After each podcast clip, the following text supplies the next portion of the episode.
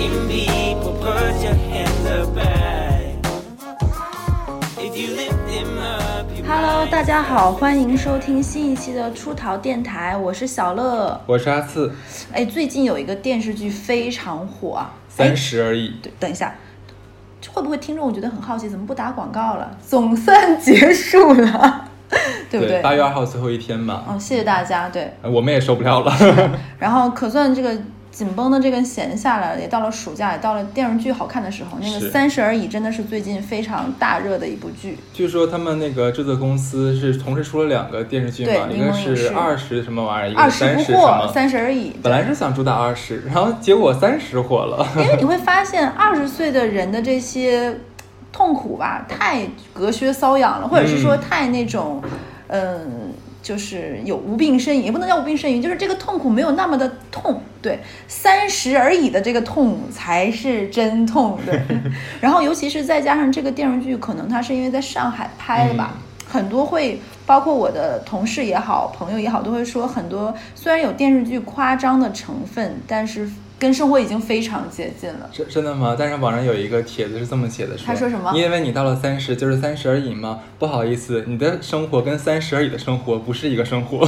对这也其实有引出，因为里面有很多，当然我们不是在就是在散播一个消费或者是物欲的一类的消费观，但是你看《三十而已》这个电视剧，你就会发现里面关于穷和富、嗯，有钱和没钱这样的一个冲突，或者是阶级上的一个对比，其实还是蛮强烈的，对不对？是，那也衍生出，其实看那个有讲一个很好笑的事情，就是我跟我一个闺蜜，就是那个鹅，嗯，还包括哈次，我们在看那个电视的时候，经常会说，哎，这个房子是在哪儿的？这是哪个小区？就就会会看这个。其实这也是一个关于钱的探讨，对不对？对我第一次看到顾家那个新的房子的时候，我心哇，天哪，这我很适合我，我不对，挑。就类似于就是女主角就童瑶那个角色，第一次是上他们小区的顶层看到那个阔太的房子，哪怕大家在同一个小区，但是房子和房子也是不同的。豪宅的顶层跟豪宅的其他楼层不是一个空间。是的，所以说这真的也是一个关于穷和富的一个引申。嗯当然我们这一期并不是来传播一个消费主义或者是一个负能量，我们就是客观的来探讨这件事情，嗯然后聊一聊这一期怎么样？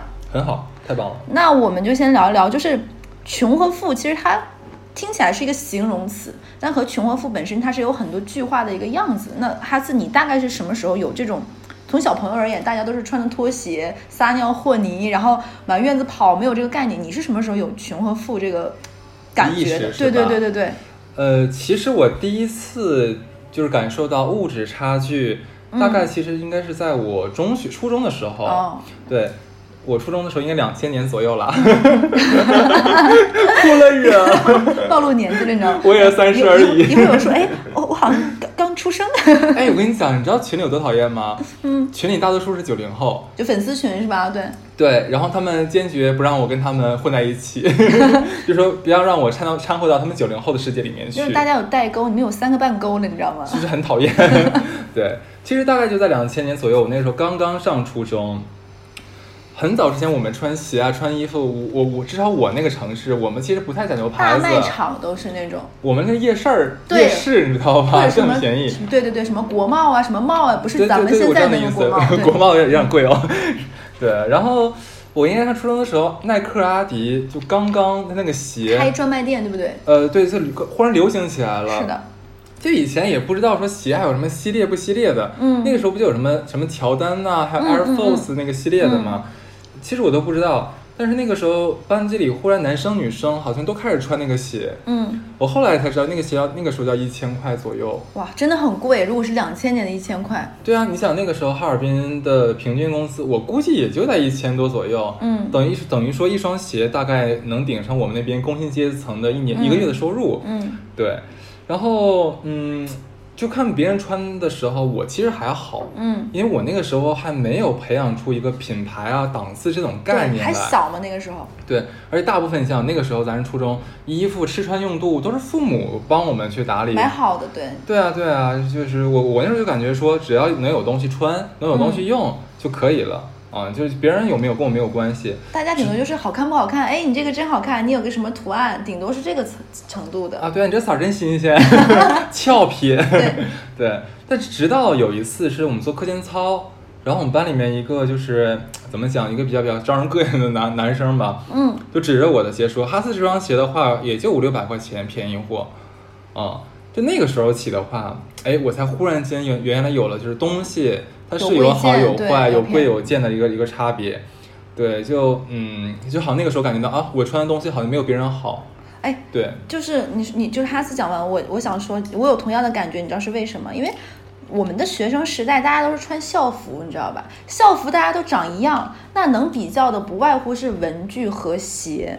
我我这个印象也有很深刻的时候，因为我们大概是小学到初中这个阶段，也就是这个时候，那个时候开始很多品牌，包括有国产的，然后有国际品牌，比如说鸿星尔克，对不对？特步等等。对，就会有一些人穿的是这种鞋，哎，有一些人就是耐克、阿迪达斯，阿迪达斯还要分你是三叶草的还是阿迪的，对不对？那个时候，因为大家能比较的无外乎是鞋，女孩子还有一个东西是什么？是文具。就比如说，有的女孩子你可能只能买白雪、真彩，还有就是晨光这一列文具，但那个时候就有一些女生，她们用的是三菱，用的是日本的哦进口的，她用的是这样的笔，就会发现，哎，你的铅笔盒就是啊，是某个迪士尼还是什么的，国外的，有一些是什么，包括你的包包上的挂件啊是日本的等等。那个时候嗯其实女孩子就会有这种这种，可能那个时候不能叫做你有钱没钱的比较，而是说，哎，你用的东西比我好。哎对其实它也是一个变相的关于经济上的一个比较，其实就已经有了。是，然后我这个时候在这一期在做的，其实我跟哈次有跟很多朋友聊过这件事情，因为其实这并不是说给大家一个负能量，因为你生活在人群中从中，你作为一个社会人，你就不外乎各方面都会进入到比较和被比较这个。其实我觉得要懂得平常心看待这个问题。然后我另外一个男生朋友，他跟我讲过一件什么事情，就是他家是嗯、中部地区的一个小城市的县城，他说他小的时候就看到电视上有肯德基和麦当劳，他就觉得哇，这个东西一定很好吃。但那个时候咱们小城市里面大多数的没有肯德基和麦当劳，麦当劳先是一些那种本土的那种炸鸡品牌，就觉得蛮好吃的。然后他第一次。小学的时候，家长带他去北京旅游，然后他第一次去北京旅游的时候，他爸他妈给他点肯德基，哇，他觉得怎么能这么好吃？他在那儿吃的特别开心的时候，他发现隔壁桌大概是本北京本地人，然后几个年轻人在那里点了肯德基，点了几样不怎么吃，一副好像吃够了、吃腻了，就是哎呀爱吃不吃，只是在这儿吹会儿空调、写写作业。他当时特别的愤怒，心里想说：这么好吃的东西，你们居然还搞出一副就是吃够了、吃腻了的样子，你们真是怎么怎么样？他，内心很炸鸡卫士 炸鸡侠，对他心里就会有这种感觉，你们可真是不识好歹，你们对真是怎么怎么样？有点暴殄天物，就是那种对样子。，然后这个问题我有跟家里的长辈有聊过，然后他跟我说，他说他第一次有这个感觉是什么时候？就是他在他小的时候看电视，说日本、美国他们都用洗衣机，然后他心里当时想的想法，你知道是什么吗？嗯，人已经可以这么懒了吗？连啊最基本的勤劳劳动都不做了，因为他不懂原来还有就是机器可以代替人去洗衣服这件事情。然后你要说鞋这件事情，我那天在小区里面玩，就看到两个大概是小学一二年级的小男生，也是鞋这件事情。然后一个男生应该是穿的乔丹一，你知道吗？嗯然后另外一个男生可能穿的是普通品牌的鞋。然后两个男生之间也会做攀比。你想想，你那个时候是初中的时候，我小区里的那俩小男孩是一二年级，所以其实可能现在因为品牌更多，生活变得更富裕，可能这个比较也慢慢的往下下沉，年纪也更小了。关于有有钱没钱、穷和富的这个意识，攀比的心，所以我现在觉得是不是穿校服这件事情也是对的，让大家都一样的。哇，可是你知道现在好学校的就是那个校服有多贵吗？啊，对，我听说过，说很贵说一套校服好像一个人要订三套还是四套？三套四套，你说的是那种很普通的公立学校好吗？哇，私立学校的话，它是每年要订几次，一两次还是三次，然后每次是很很多套，因为你要应应对不同的场合和环境场景。嗯，嗯对，就是真的很夸张。而且私立学校那个学费，这个校服费，我记得是每每一季还是每半年还是每，应该是每半年左右吧，好像是叫一两万吧。哦，这个这个真的衍衍衍生就是对我觉得这个制装费真的就是就以前我们听说，好像工作人员有什么，因为你自己的工作特殊性的话，公司会给你拨一部分这个置装装费对我现在原来小孩儿也要开始有了，我。觉得他们的妈妈就真的也很辛苦。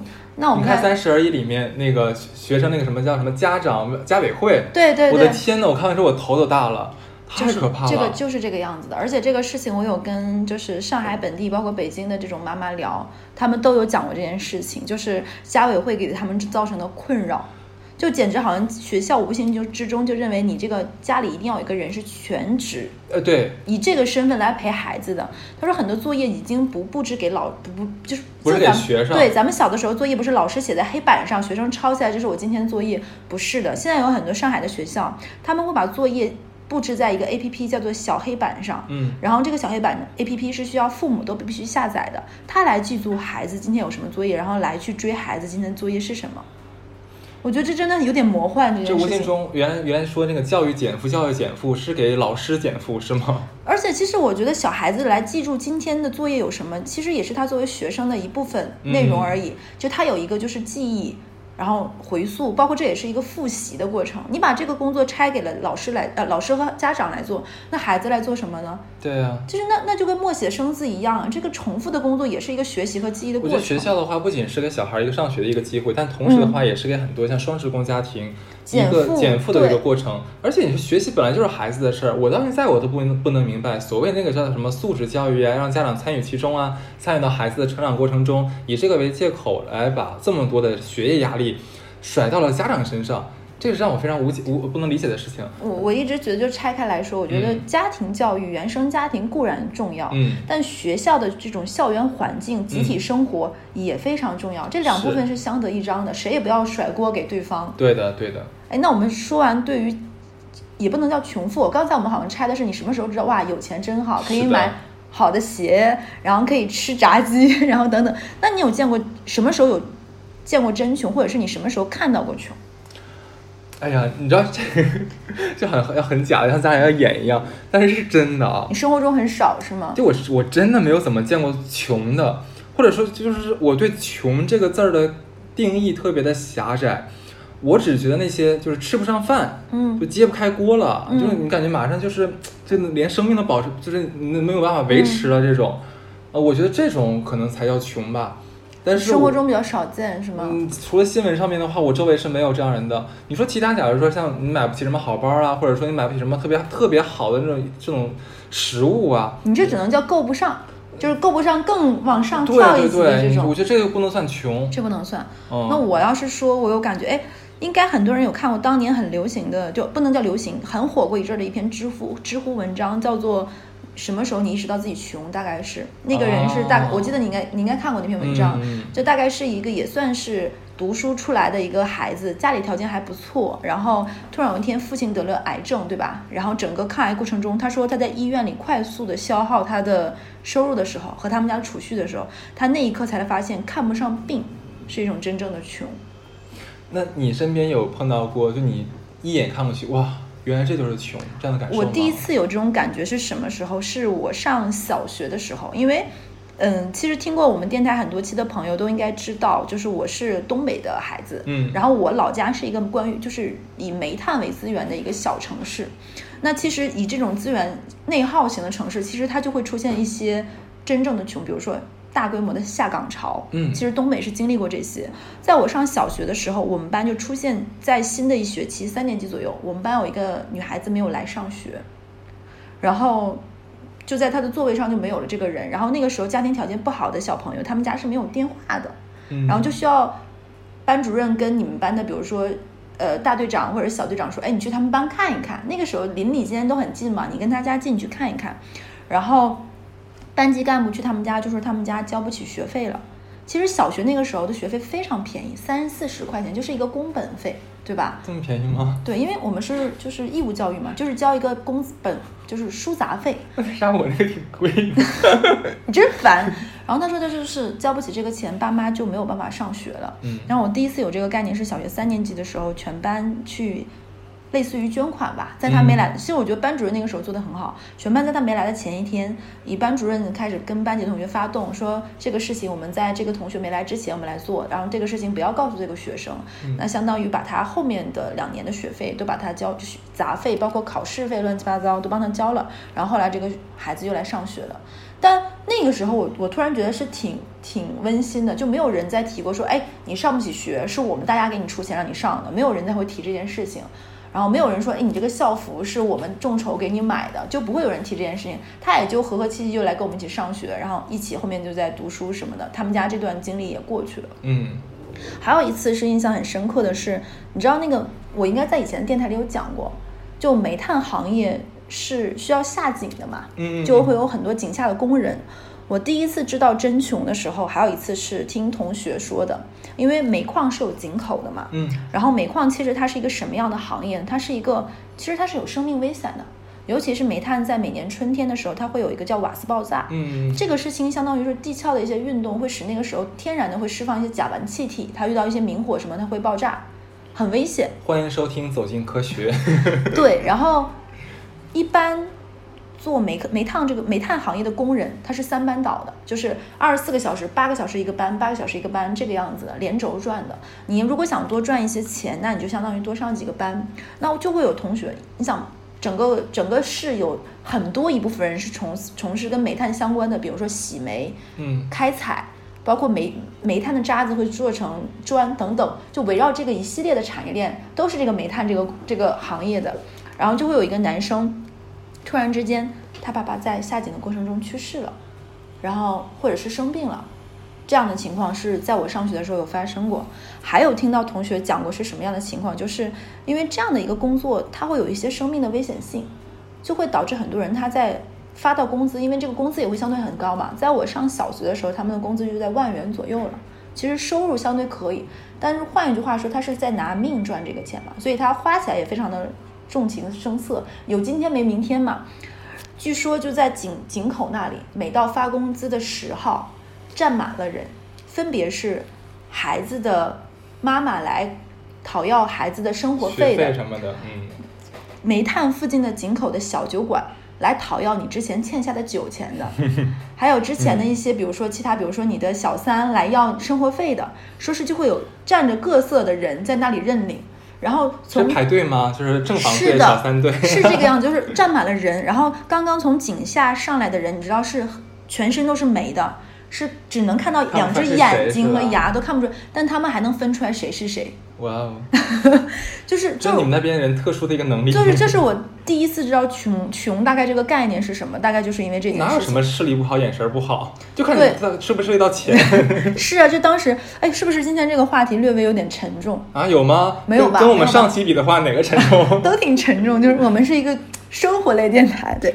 还不是怪最近的电视剧的这个导向。对，所以所以那一刻就这个就真的是为什么我会聊这期，跟哈斯我们俩其实在录这期的时候聊过很久，就是有一点像顾家第一次上到楼上。看到嗯三层、三层大豪宅，然后听到那个主人王太太说啊，我们这栋楼是越往上越贵的，这种非常含沙射影的话，包括圈子，甚至于其实王曼妮第一次去顾家家，就像她去顶楼一样，哇，我第一次见到客人家是一样的。对，从来没有进去过。是的，那哎，那你有觉得过自己？因为可能穷，坦白来讲，离我们俩有点远了。就是这么说，有点有点贱对，有点贱。就是 我我们只能说是自我生活没有问题，就可能往上够一步是很难，但是自自己是可以保持温饱或者是正常运转。对，嗯那你有什么时候感觉过自己，哎呀，有点没钱这种时候，你有吗？还真有。嗯我说一件，我就是成年之后最心酸、最伤自尊心的一件事儿吧。我不晓我不晓得故事，就是之前往期节目里有没有讲过，反正再说一遍吧，嗯就是，因为录太多期了，想不起来是的都。嗯、我是一四年正式上班的嘛，嗯对吧？就那个时候呢，月薪到手就六千出头，嗯房租呢就要两千块钱，就刨除这个吃喝玩乐，你基本上到月底的话就一毛钱都不剩了。嗯就说句实话，我觉得在上海真挺拮据的啊，就三千多块钱那个生活费真的非常的拮据。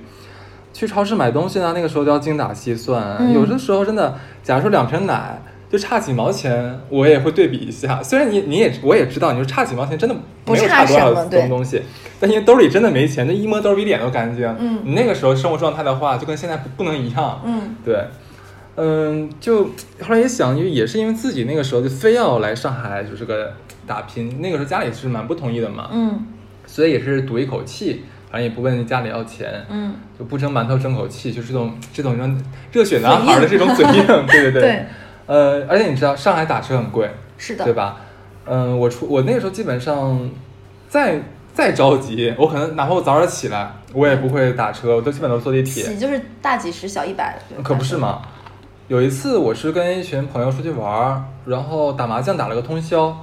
当时很多人其实玩到下半夜的话，就已经困得不行了。嗯对啊，那个时候也快二十多岁，哎，是我那个时候身体就不行了啊。就我当时在想说，我说你们自己都撑不住的话，那为什么还要玩通宵？你说何必呢？不是作践自己的嘛，对不对？然后到了早上，就一个朋友问了我一句说：“那现在有地铁了吗？”我说有了。他说啊，昨天晚上吃完晚饭呢，我们想那地铁都没了嘛，就不想让你打车，所以说我们才想着打一宿麻将陪你到早上。啊这怎怎么讲？就是我当时我能懂你的心情，对，就是所各种情绪全就涌上心头来了，嗯就正在那里，嗯这我我想不起来说啥了，可能就说了一声什么谢谢啊，太感动了、之类的话。然后我我我那个时候就觉得我整个人就是皮就已经麻了，整个、嗯整个灵魂都已经麻掉了。就我再回去坐在地铁上面的时候，就感觉自己特别惨，就特别心酸。你给自己加戏了，对，就怎么吗混成这个样子？了？就就虽然那时候也刚工作啊，嗯，对，然后我在地铁上就哭出来，不是大哭了，就是我懂我懂就是眼眶湿润眼眶湿润了。对其实我也知道那个朋友是为我好，是的他们是心疼我，就但是那句那句话挺很戳人，就真的很很伤我的自尊心，所以我到现在都没有办法忘。嗯嗯，对，然后怎么讲？这个算是我我觉得我那个时候感觉自己好穷好穷，最印象最深刻的一件事儿。嗯那后来的话，就是再往上一个级别的一个冲击啊，就是嗯、那个我刚上班的时候是是租在老公房里面，嗯老公房在咱上海就是上海这边的称呼，就是老房子、老破房子叫老公房。虽然那个时候租的房子呢，就是还算整洁啊，但整个小区就是就是破破烂烂的那一种。嗯有一次工作之便呢，我们就去陆家嘴，你知道陆家嘴那边的豪宅区哇哦，对吧？嗯对，正好看一个客户的房子，然后看人家窗外的景色，还有小区管理，还有就是电梯里面看到其他业主的那个生活状态，我就打心眼里面，我在电梯里面就嘟囔了一句说：“操，有钱真好。你这个让我想起两个，我一个是以前有来录过，就是也有录这期有跟朋友们聊过嘛，一个是大宝，他来录过电台，他给我讲过一个，他印象很深刻，他说他们在搬职场搬迁嘛，从这个职场到那个职场，他说当时你就会发现有钱和没钱的区别是什么，他们几个人在那里聊，换了新公司以后，地铁要几号线到几号线要多久，另外一圈人讨论的是车停在哪儿。你 能懂吧？就是开车上下班要多久，然后那边怎么停车办停车位，就是一个。还有一个就是，哎，就上海有一条路叫潍坊路，你知道吧？嗯就在浦东这边，其实离陆家嘴很近。因为大宝跟我说，他以前对于潍坊路的概念都是老房子，就是都是老房子。然后他们那边有个女同事，然后有一次聊天的时候，那女生说他们家住在潍坊路，然后这个，然后大宝就以为也应该是”老公房，对，结果有一次发现人人家是豪宅，那附近也是有豪宅的，哎，我都不知道，我以为都是老公房。，然后豪宅到有影音室，你想象这是我激动的用嘴放了个屁。对，然后大宝说他当时就有种错愕，你知道吗？就是 一下子发现就打破了你的想象的意识，你知道吗？你就没有想过那个地方还有这样的房子，也没有想过哎换了一个新职场我们。好像不在同一个维度生活。对，就是换了一个新职场，这边的人在聊，就是我们后面怎么地铁、通公交，然后另外一群人在聊，就是怎么开车什么的。然后这是有，而且我觉得女生一旦进入到工作里面，关于穷和富的敏感度会变得很高。就像你刚才说，刚来上海做做沪沪漂什么样的对对对时候，我就有女生同学。嗯，迅速的找了男朋友，无外乎就是同居会减少房租这部分的压力，对，然后就变成了从一个男生的家里搬到了另外一个男生家里，这样子没有办法，就是其实因为跟你差不多，我刚毕业的时候工资也就是一三年、一四年嘛，嗯。工工资大概是五六千这样的一个收入。嗯。那你在上海想要一个人有自己的洗手间，在一三年的时候有自己的洗手间，独立的，然后都不是说一室一居室，而是跟别人合租，只是你有自己的洗手间，有自己的厨房，这样一个房子至少要两千五。嗯，就是还没有那么偏的位置上。那你想，如果你一个月的收入是税前六千，税后大概是四千五左右，对吧？四千四千五。小小五千吧，应该。对嗯，然后你一个月付出一半的钱是房租，你后面的两千块钱真的没有办法活，就是你没有办法做任何超出你日常生活以外的任何大开销，你可能需要每个月省一点点来你还能支撑。省出来。就我我举个例子我觉得是两千块钱的生活费只能维持你的生命体征。对，就是他可能我另外一个女生朋友，她说她每个月大概要攒下来两百到三百，以应对后面，比如说想要吃一顿好的，想要买一个那个时候不很流行什么 MK 这类的包吗，可以买个这样的收入。就是这个时候我还挺感谢我妈，我我爸和我妈跟就是也知道我大概是个嘴硬的小孩儿，他们是把我送过来之后，悄悄帮我放付了一年的房租。哦，那你省了很大的压力。对，就省了很大的压力。所以我觉得，就是那那一刻就觉得，就是来上海其实是件很不容易的事情。但是你像本地人，他就会考虑房租这件事情。就我有上海的小伙伴儿，他们是每天回家嘛，然后永远是热饭热菜等好的。其实那个感觉就有点我像看到电视剧那个《三十而》里面王曼妮看那个钟小琴一样，嗯。就是她永远不会为下一顿饭发愁，没工作了月就是王曼妮有一句话说。我跟你的月光族不是一个亿的月光月光族，我这个月光族可能这个月光了，下个月朝不保夕，你还可以回家啃老。对，这种。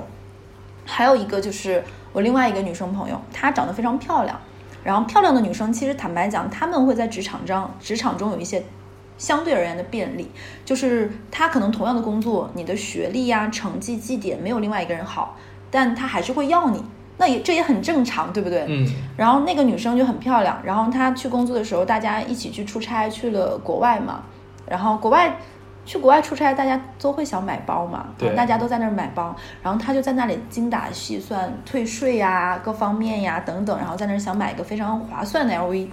然后另外一个女生就看都没看就直接买，说：“哎呀，也就是一个月工资嘛。”嗯，然后那一刻，这个女生心里明，就小美心里就明白说，你的一个月工资是可以买个包就算了的，我的一个月工资要拆成房租、生活给家里，所以我们都是拿到一样的一个月的工资，但我们的支配和分配方式是不一样的。哦，我又想到一个，你说，你说，哦，又哭了吗？没有没有没有，这期就是客观大家但是我觉得这个就是人生经历啊。那我们刚上班的时候就是没有这个样子钱啊，对你不可能说按照我们现在的一个生活标准去要求我们当时，吧？对对对，这还是一四年咱们在一起工作那一年，那个公司的工资是真的很低啊。是的，就大企业真的是拿这个东西很卡人。我当时是有个朋友，因为我在上海，他在北京生活，嗯。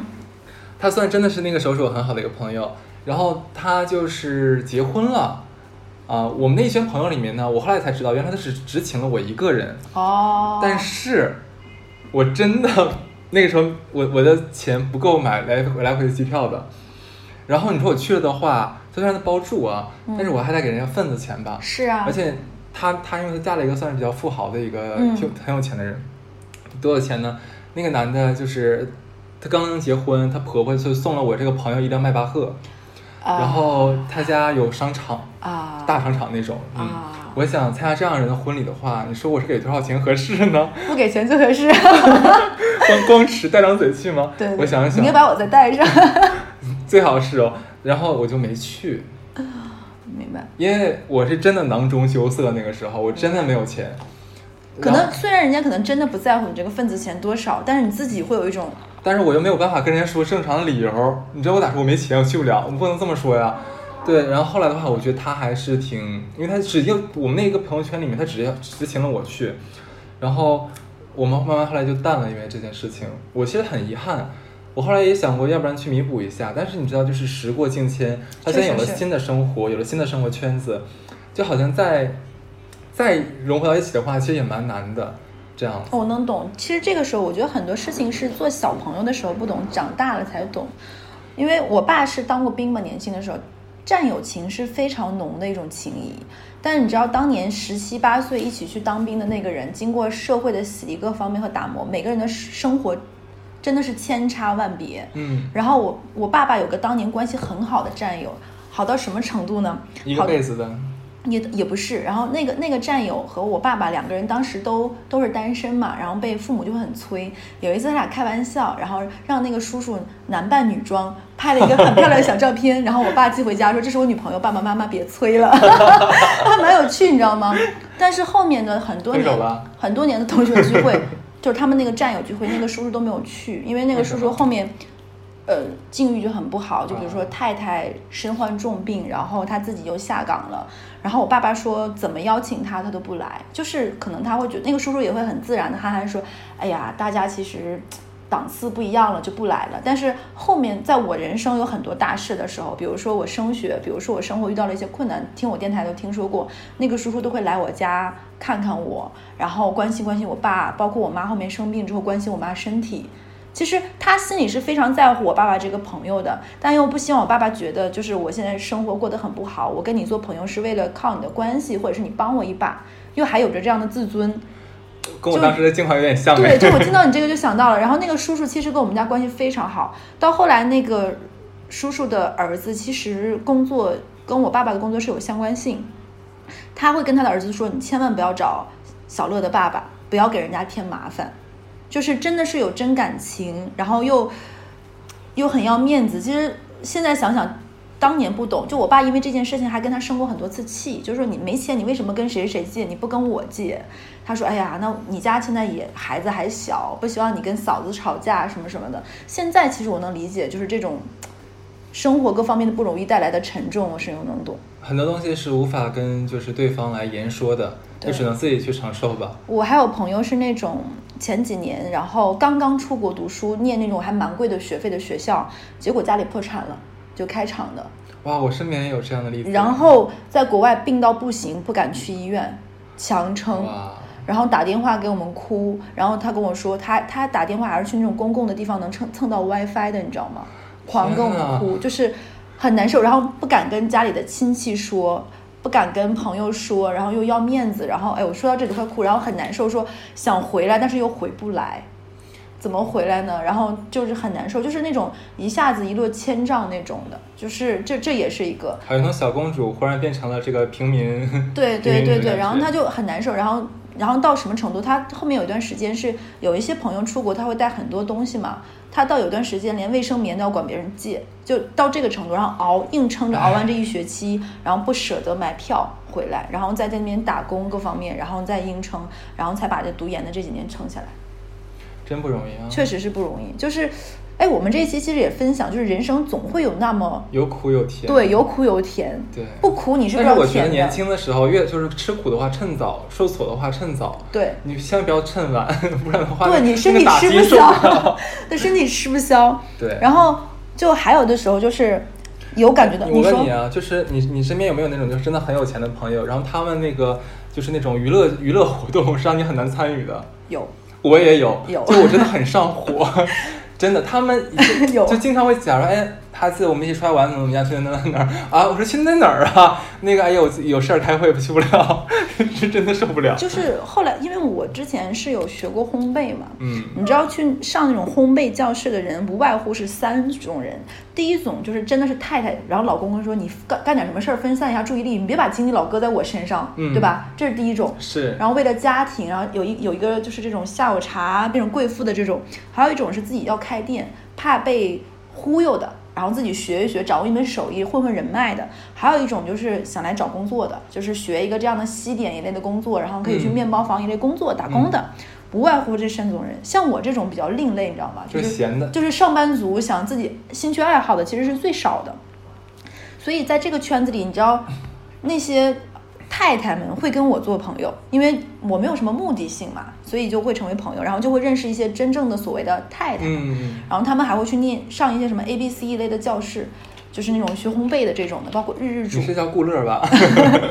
然后就会跟他们说，哎，有一点像，你知道吗？当时就是我跟另外一个朋友说，我在顾佳身上看到了很多我的影子，我看的时候也觉得挺像你的。对，就很多人说看那个就会觉得很像我，然后就会有太太们他们的一些生活，我发现叫我去，我是真的不想去。首先，高尔夫这个东西离我的生活就真真的很远，骑马这项爱好离我也很远。他们带我去看他们儿子击剑，我是真的看不懂。因为击剑这个运动真的离我太远了，知道吗？然后他他说，哎，我儿子参加什么什么什么广州地区什么击剑什么少儿组，你我们组团去给我儿子做啦啦队，然后一起去。还有就是他儿子去哪儿哪儿，就是什么少儿组，然后那种什么上海有那种很好的学校，他有自己的那种乐团，你知道吧？这个乐团去哪哪里比赛了，然后一起去。你会发现，这种你真的没有时间，他们是随时随地都可以出发的，你不行。他就像那个那个那个《小时代》里面那个那个男孩儿男主角叫什么来着？顾源，顾源他妈拉开拉低那个车窗之后，对那个顾里顾里说：“你不可以，我可以。真的，你会发现他们是随时随地订了机票就能走。你是上班族，你年假一天就那么多，你没有办法跟他们说而且以他们那个出去玩的频率和那个消费档次的话，我们吃不消的。是的，嗯而且你知道我们这种普通的工薪层上班族，你顶多就是追逐追逐一下买个包，哎，你这个包是什么牌子的？哎，你这个包是哎今年的什么什么款？他们偶是尔的话，周末吃顿大餐啊，对，这是一个常规的状态，而且我们也是一种小富即安的状态。坦率来讲，过得蛮开心。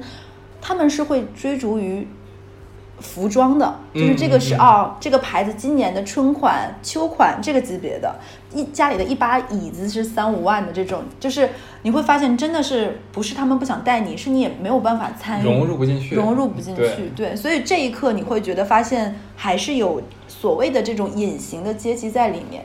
其实为什么现在大城市里得忧郁症、抑郁症的人这么多？因为对比嘛。其实我说这个东西的话，也不是说让大家去哎想啊，嗯别人所有钱或者我都没钱，不是这个意思。就是你们可能想，就还是生活在同一个空间里面，嗯对吧？别人有别人的生活，你也有你的生活。那只是说，好像我只是在就就事论事啊，就大家说啊，我们都是一样的，没有任何差别啊。那皇亲贵族过的日子，我也一样过呀，真不是。而且我是快醒一醒我是我跟哈次聊录了这么多期，听过我们电台的人都知道，我们俩都不是鼓吹消费主义的人。嗯，我们俩都是往死里扔。对，所以说就是不要去听到那些所谓的鼓吹你去买更好的东西，花多少赚多少，花的越多赚的越多，我是不认可这种消费观的。我会追求我自己这个档次的一个让自己舒可以了，服，就是就可以了。不要硬着头皮。就是其实嗯看那个《三十而已》了，坦白讲，我觉得顾家有点让别人觉得辛苦，一直踮着脚，人是真的有点累。就是要往好的东西看，追求优渥的生活，但不要让自己太崩。但是你不觉得我像我们我们这样的来来什么沪漂啊、北漂啊，嗯反倒很能理解他吗？如果说我们不想就要这种生活，不想往上拼的话，那我们当初为什么来北上广深？我们可以在自己老家过得非常安逸、非常舒服。其实我觉得选择，呃，你是我并不会觉得你在一线城市，就比如说我们是三四五线城市的小孩，到一线城市、二线城市打拼，一定是说这是对的或者是错的。我觉得每个人都有多样性的人生选择。坦白讲，我觉得上海能让我看到老家没有的东西，也跳出了这种熟人圈子里的这种桎梏，也不会说在这样的生活里，就是被这种人情关系嘛，东北还是有一些人情关系这样的线在里面，有好的地方，但也有不好的地方，比如说冷漠、缺少陪伴，然后缺少这种亲情之间的这种维系。我觉得有好有坏，每个都有自己选择这样舒服的程度。就比如说我们这一期讲了很多穷里面的尴尬，富里面也有富里面的困扰，对不对？那些嗯太太们、其实都有有困扰哦，天哪，好想体验一下他们的困扰哟。他们的困扰也都是真的困扰，你知道吗钱花不出？去，难受是吧？就就举个富人里面的困扰，我有嗯，就是就像《三十而已》里面那个太太，她就是很有钱，但是她分不出这个睡莲是莫奈画的还是梵高画的，其实是一样的。就我有认识一起学烘焙的姐姐，她为什么学烘焙呢？是因为她有一次她老公带她去法国，然后去吃甜品的时候，然后她只能说啊这个好甜，这个好吃，然后但是别人家带出去的老婆，就是人家已经迭代了一次老婆，我不知道你懂我的意思吗？嗯就是这个有钱人已经把他的初代老婆休掉了，换了一个新的老婆，年轻貌美，然后那个女生是自己学过蓝带的。去法国，人家就会说哦，这个法式甜点，这个是什么什么类型担心你这？期节目会被喷啊！你刚刚居然用的是修掉，对，就是就是他说的，我现在是复述这个的原话，你知道吗？她在那一刻的神经是紧绷的，你知道吗？就是她老公，她发现她老公看到对方太太是一种新鲜的眼神，啊，然后她跟我说了一个词，说他们那个圈子里流行一句话，就是升官发财死老婆。为什么要死老婆呢？就可以换老婆，所以他这属于也是男权社会的一个牺牲品。所以我嗯在想说说，每个圈子里都有每个圈子里的快乐和不快乐，嗯嗯对吧？你都要找找到一个你舒适平衡的地方。就像那个电视剧里那些太太团里的人一定开心吗？就像那个顾佳骂他们，就是你们。贴上了丈夫的标签，你们没有活出自己。当然，我相信就是达到一定程度的经济上的优渥，会减少我们这种世俗上的所所谓的这种贫贱夫妻百日哀的烦恼，但都会有新的烦恼。对人马云不都说了吗？这辈子最后悔的事情，开阿里巴巴，对对不对？好后悔哦。好后悔，我也好替他，我好想替他后悔是，我哦。也是想帮他分担一些。就是你知道他们会在他们的话里话外，就是因为这种，嗯，生活在丈夫的这种，他会有他们自己的这种忧忧虑感。嗯包括我还有另外一个好朋友，女生朋友，她是大学毕业之后就跟老老公去了美国，老公就是属于属所谓的硅谷的精英白领，她就一直没有上过班，一直在在家里带孩子什么的。然后有一次，他们那种人就很喜欢搞那种周末的那种 barbecue 什么的嘛，然后发现她老公的圈子里有那种刚刚去国外留学之后留在那里的漂亮的小姑娘，家境又好，长得又漂亮，又是 IT 精英，学历各方面都好。然后她就是生完了两个孩子的妈妈。嗯她说她那一刻觉得哇，其实大家没有差几岁，也就是五岁的光景。她说她的当时的焦虑是非常强，然后她从那之后开始疯狂健身。就是如果我没有办法保证青春不流逝，那我只能保持自己永远的不衰老。就是他们也有他们自己的困扰，就不要老是羡慕别人，要找到自己的那个平衡度。挺好。这一期的收场说的非常正能量，我们这期要结束了吗要？结束了。天哪，我们我们是要讲三三期吗？这个内容？呃，对，万一下期的话，我们也还是就着这个主题，然后我们再开一些新的话题。好呀，好呀，好呀。嗯那这一期就到这儿。大家再见。哎，我们是不是没有打我我们们再见了，讨厌不讨厌？我们是不是没有打我们粉丝群广告？算了，那就这期饶过他们了，拜拜拜。拜。